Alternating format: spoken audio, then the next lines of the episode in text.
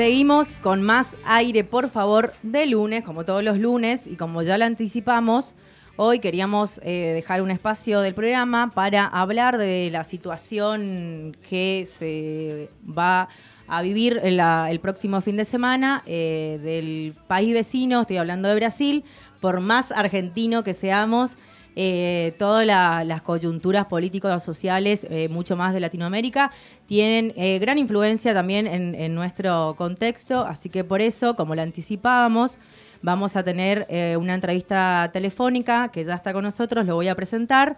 Es Gabriel Merino, es sociólogo, doctor en ciencias sociales, es investigador del CONICET y también es profesor de la Universidad Nacional de La Plata. Así que bueno, los saludamos. Hola Gabriel, ¿cómo estás? Hola, ¿qué tal? ¿Cómo estamos? Todo bien. Eh, estamos acá eh, discutiendo y analizando lo que se viene en las próximas, el próximo 2 de octubre en Brasil, que son estas elecciones que llegan en un contexto bastante, por así decirlo, conflictuado en relación a, las disputas de, estos dos candidatos. Por un lado, Jair Bolsonaro, que va por la reelección, y por otro lado, eh, el señor eh, Ignacio Lula da Silva, que también expresidente de, de Brasil, va por eh, otro mandato. Y queríamos preguntarte cuál es tu visión y tu perspectiva en relación a este escenario o el clima social y político que se vive actualmente. Bueno, el clima es bastante áspero por las noticias que llegan. De hecho, ha habido varios atentados, incluso asesinatos de, perpetrados por gente de Bolsonaro contra simpatizantes de Lula. Sí. Eh, ahora se conoció otro recientemente, ¿no? En un barrio rompió un, un fanático de, Bolsonaro, eh, preguntando quién votaba por Lula y bueno, eh, la persona que se identificó como como lector de Lula, bueno, fue agredida y lo, lo, lo apuñaló.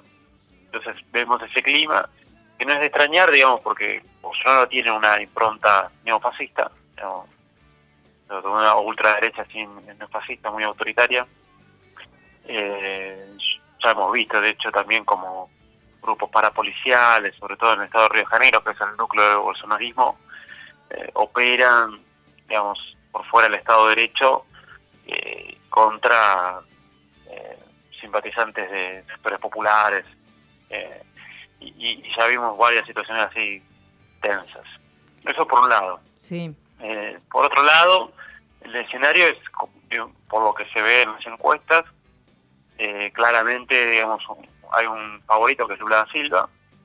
que, eh, tiene una ventaja en las encuestas de un 10% por arriba, ¿puede ser? Sí, más o menos 10% y e invita a pensar eso que podría ganar en primera vuelta.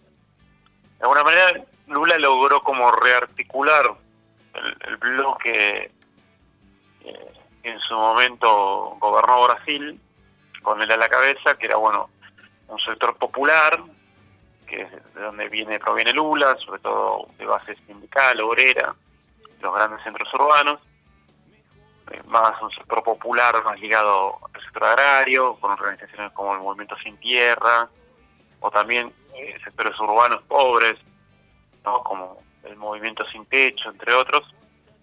Mucho también mucha adhesión del nordeste de, Brasil, sector más empobrecido, pero que fueron ampliamente favorecidos por las políticas de Lula, el aumento del, salario mínimo 70% arriba en términos reales durante su mandato, bueno, a programas sociales, todo esto más el sector de una burguesía industrial y una élite desarrollista que, rompió con el lulismo, con el PT eh, en 2013-2014, pero que ahora volvió también eh, bajo por los resultados muy negativos tanto del gobierno de Temer como de Bolsonaro. hoy en la economía de Brasil es inferior a lo que a la economía de Brasil en 2014.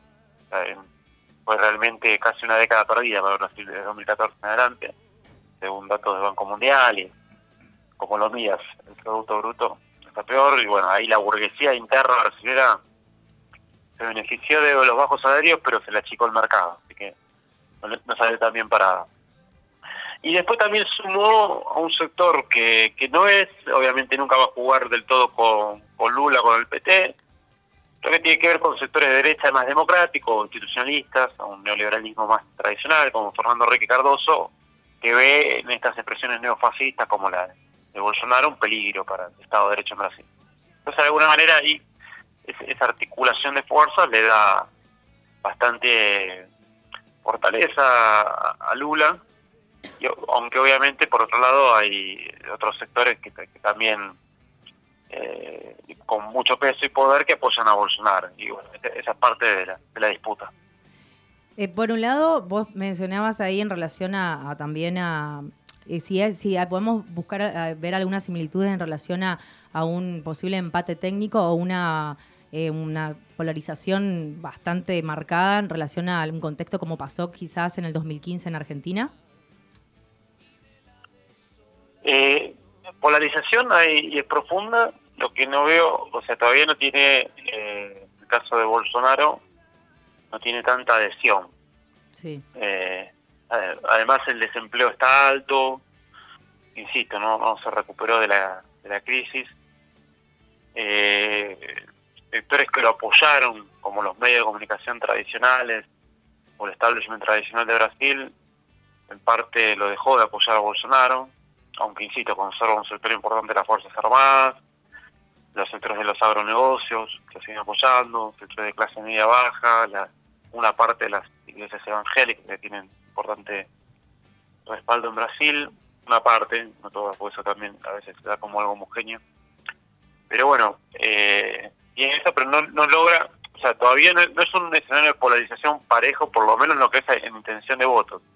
Sí es un escenario de polarización muy profundo en términos de proyectos políticos estratégicos. Incluso se, se juega la interna de Estados Unidos, donde también Lula recibe, aunque con cierto, obviamente, distancia, el apoyo de, de Biden frente a lo que es Bolsonaro y y de alguna manera eh, el tándem Bolsonaro-Trump. Ahí está la, interna de Estados Unidos jugando en Brasil, ¿no? Eh, porque, bueno, eh, Bolsonaro es el último gran aliado de lo que es Trump y el sector nacionalista americanista de Estados Unidos. Es el último gran aliado en la región, así de peso fuerte. Claro, entonces ahí Biden también... Bueno, entonces eso agrega otro condimento más a la polarización que vive Brasil. Claro, a, Bolsonaro, como, como le llaman, el Trump brasilero. Eh, y también pensábamos en esto, estas declaraciones públicas de, público conocimiento que, que, hizo el presidente Jair Bolsonaro en relación a eh, poner en duda el sistema electoral o eh, en caso de que haya una posible derrota, adelantó como que el resultado lo va a reconocer como ilegítimo, digo, lo grave también para la institucionalidad o también los procesos democráticos del país de que de las declaraciones últimas esta de, del presidente. Sí, de alguna manera, ya, en varias ocasiones puso en tensión fuertemente el Estado de Derecho y la democracia del bolsonarismo. Eh, no, no es la primera vez, pero bueno, ahora con esta afirmación de que duda del propio resultado electoral el proceso electoral que el propio gobierno de Bolsonaro dirige, ¿no? Eso es lo, también lo más paradójico. Claro. Eh, obviamente hay similitudes con Trump, igual yo siempre lo diferencio, no es lo mismo ese el nacionalismo de derecha de, Trump en un país central que es fuertemente industrialista y de desarrollo de capacidades nacionales y profundamente conservador y racista, ¿no? Pero en cambio en el caso de Bolsonaro es como un, espejo invertido, es también ideológicamente profundamente conservador, tiene, tiene también elementos neofascistas, pero bien, pero articula después un capitalismo periférico, primario exportador y antiindustrial, digamos. De hecho, la burguesía industrial se opuso en varias ocasiones a Bolsonaro por, distintas medidas. Eh, entonces es ahí hay una una diferencia profunda. Es, más, es bien como una expresión, un espejo invertido, un espejo del propio de la periferia, ¿no? como un trampismo periférico. Eh, pero bueno, sí, el tema de la cuestión democrática está sobre la mesa también. Por eso el gobierno de Estados Unidos, que no quiere problemas en el patio trasero, tácticamente juega a eh, y extrañamente, porque no es el comportamiento habitual de Estados Unidos quizá en la región, juega a, a que se respete el resultado electoral, a que no haya... Eh, o, a quitar márgenes de maniobra para plantear un fraude como quiera hacer Bolsonaro. insisto, el problema encima es que eh, es el propio gobierno de Bolsonaro quien maneja el proceso electoral al ser gobierno. Entonces, es como también medio ridículo el planteo. Pero bueno, está planteado como una... En algún momento se intentó plantearse como para legitimar un, golpe institucional. Ah, recordemos que aparte de Bolsonaro llega por un golpe institucional vía lawfare, que es sacar de carrera a Lula mediante un procedimiento judicial que no tenía ningún tipo de prueba, como después se reconoció, como después el propio sistema judicial de Brasil tuvo que reconocer. Y un proceso de sacarlo de, a Dilma, y a Dilma Rousseff también, digo, en su momento, de una presidenta destituida, ¿no es cierto? Que viene un proceso, digamos, ya eh, largo en Brasil en relación a, estos dos proyectos en pugna. Y que, bueno, ahora eh, hay una, una oportunidad quizás para el proyecto eh, enfrente que está haciendo, que es que representado por por Lula da Silva y pensábamos, Gaby, si podemos sacar algunas conjeturas en relación a que el 2 de octubre eh, los números no den y quizá haya que ir a una eminente segunda vuelta. ¿Qué puede pasar? Sí, yo, a ver, por ahora se, los que trabajan más en encuestas y, análisis de ese tipo electoral hablan de un triunfo en primera vuelta de Lula. En segunda vuelta ganaría incluso por mucho más margen, porque de hecho que aparece como tercer tercera opción, aunque muy lejos, Ciro Gómez es como un candidato por izquierda también, un nacional nacionalismo de izquierda, un gobernador de un, estado de una provincia, un estado del norte de Brasil y tradicional político, en algún momento formó parte del gobierno de Lula. Entonces, eso se sumaría, ese 7% que estaría sacando Ciro Gómez se sumaría al lulismo. Entonces, por un lado eso, como por ahora se ve ese escenario. Eh, aunque bueno, después hay que contar los votos, ¿viste? Como, como siempre. Eh, eso sí, Lauri. También no se cuentan los votos, las encuestas solo sirven para, para ciertos análisis, pero bueno. Después si uno observa más tendencias estructurales sería lógico, un triunfo de Lula porque es parte de una segunda ola progresista nacional popular en la región. Eso iba a preguntar, ¿qué, ¿qué, implicancias tiene para la región de Latinoamérica eh, una victoria, digamos, de, Lula da Silva? Y bueno, sería como la expresión de esa, esa segunda ola que se está dando, pero bueno, podría consolidar esa segunda ola. Pues una segunda ola que tiene muchos claroscuros, muchas contradicciones, que emerge en 2019, bueno, después viene pandemia, también proyectos que no terminan de ser eh, claros, eh, fuerzas divergentes adentro de ese, cambio de, signo. Pero bueno, Lula, triunfo Lula daría como, como ver, eh, Brasil es casi la mitad de Sudamérica en términos de población, en términos de peso económico, Producto Bruto Interno, ¿no? tiene enorme influencia y peso en la región. Eso no podemos desconocerlo, es parte del real y hacia donde vaya Brasil, eh, en parte va a ir la región. Y más si es Brasil y Argentina, que sería un, núcleo muy importante, y con el Mercosur, con Paraguay y Uruguay, eh, más Bolivia, un, núcleo fundamental del, eh, Cono Sur, porque además se rearmaría políticamente el Mercosur.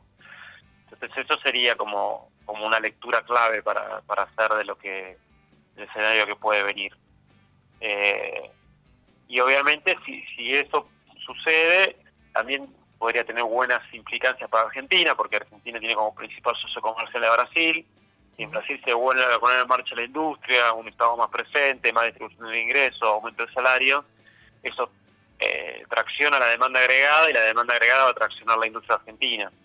Entonces esto también sería como un elemento importante para, para, nuestro, para nuestro país. Y claramente creo que Lula va a retomar la agenda eh, más de la integración regional autónoma y en el escenario internacional, eh, aunque con buena relación con, Estados Unidos, y los liberales de Occidente retomar también una agenda de, vinculación con los poderes emergentes, con los BRICS, con, con China, eh, la India y, ese proceso que estamos viendo de, un mundo más multipolar. Gabriel, ¿cómo estás? Te habla José, acá de aire, por favor. ¿Cómo andas, José? Todo bien. Te consulto una cosita nomás. Eh, ¿Con qué sectores eh, hace alianza Lula para, digamos, para tener el posicionamiento que tiene hoy en día?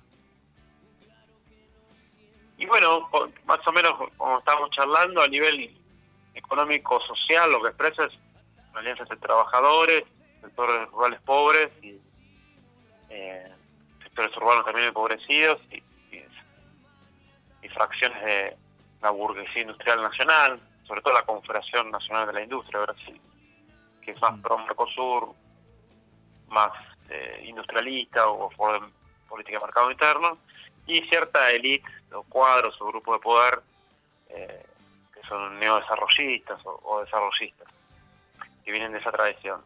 Eso por y después le suma una alianza con lo que serían sectores progresistas, urbanos, eh, que también son sectores progresistas liberales o globalistas en el marco internacional, ¿no? lo que sería eh, también Biden en Estados Unidos o, Macron en Francia, ¿no?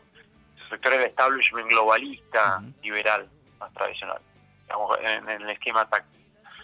Eh, pero bueno, es una alianza muy amplia, hay que ver después, ¿viste? Eh, qué, qué, resulta eso, qué programa y qué, qué, agenda concreta después de medidas y, cuestiones. Pero bueno, es una, una alianza bastante amplia. Bien, ahí charlamos con eh, Gabriel Merino, sociólogo, doctor en ciencias sociales, investigador del CONICET, analista de temas internacionales, que eh, nos contaba sobre la situación eh, que se viene el próximo 2 de octubre en Brasil. excelente, Gabriel. un lunes, si andás acá por, por Misiones, te queremos en piso. Dale, bueno, me encantaría. Voy vamos al, al piso cuando esté por Misiones. Bien. Que, extraño, hace unos meses que no voy. Sí, sí, sí, bueno, entonces compromiso asumido, por ahí un lunes lo tenemos a Gabriel, sociólogo que estábamos analizando situación de Brasil. Bueno, Gabriel, te despedimos, muchas gracias por, por tu tiempo y por esta entrevista telefónica. Bueno, eh, gracias y les mando un gran abrazo a Laura y José. Nos, vemos en la próxima oportunidad. Chao, chao, gracias. Chao, chao. Bien, se hizo larga la entrevista, pero necesaria en relación a eh, el clima y contexto político que se viene en Brasil el próximo 2 de octubre. Como bien lo decía ahí Gabriel Merino, sociólogo, es importante hacer las lecturas sobre qué va a suceder en Brasil porque es un eh, gran actor en el escenario eh, de Latinoamérica y como decía, por más argentina que, sea, que seamos, tiene mucha influencia en relación a todo lo que es eh, nuestro contexto y las alianzas también en términos comerciales con este eh, gran país que los misioneros eh, por ahí tenemos más oportunidad de visitar.